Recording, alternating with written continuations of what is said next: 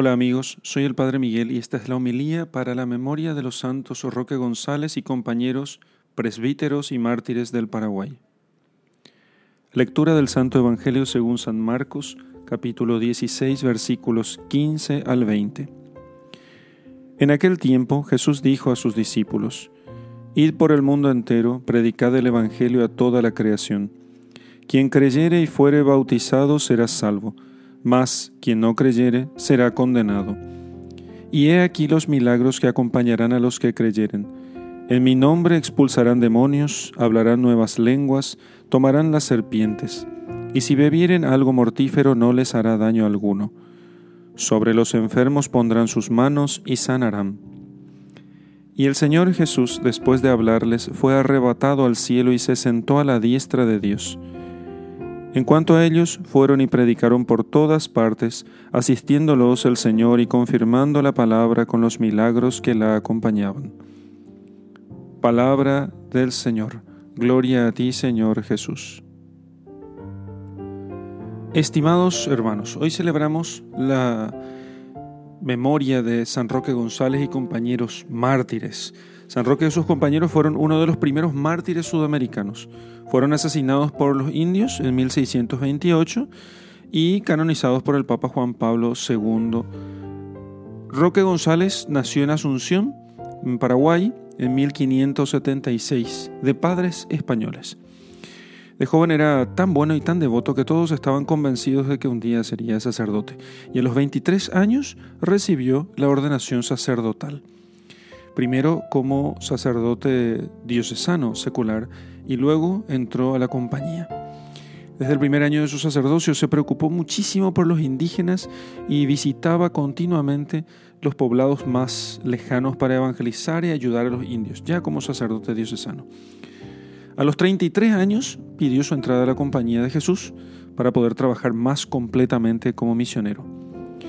En esa época los padres jesuitas habían fundado en el Paraguay unas colonias de indígenas que se hicieron muy famosas en todo el mundo, las llamaban reducciones, porque en ellas reconducían a los, eh, a los indios hacia la civilización, hacia la fe cristiana. Y se diferenciaban de los demás grupos de otros países en que allí los indios no eran considerados como gente de segunda clase, sino que ellos eran los más importantes. Los padres jesuitas los consideraban como verdaderos hijos suyos e hijos de Dios por el bautismo y como tales los trataban con enorme respeto y cariño. Un autor francés en la época llegó a exclamar, en estas reducciones los indios llegaron al más alto grado de civilización que un pueblo joven puede alcanzar.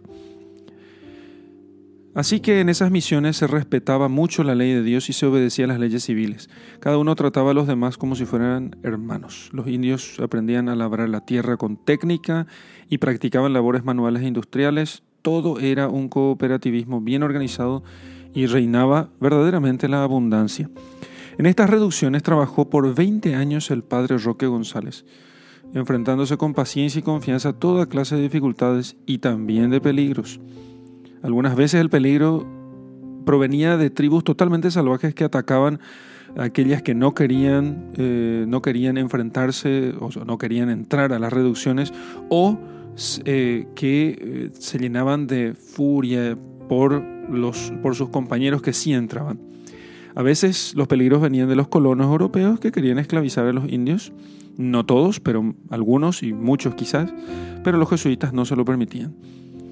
El padre González fue el primer europeo que penetró en ciertas regiones selváticas del Paraguay, bueno, primer descendiente de europeo, y dirigió unas seis reducciones de indígenas. De indígenas.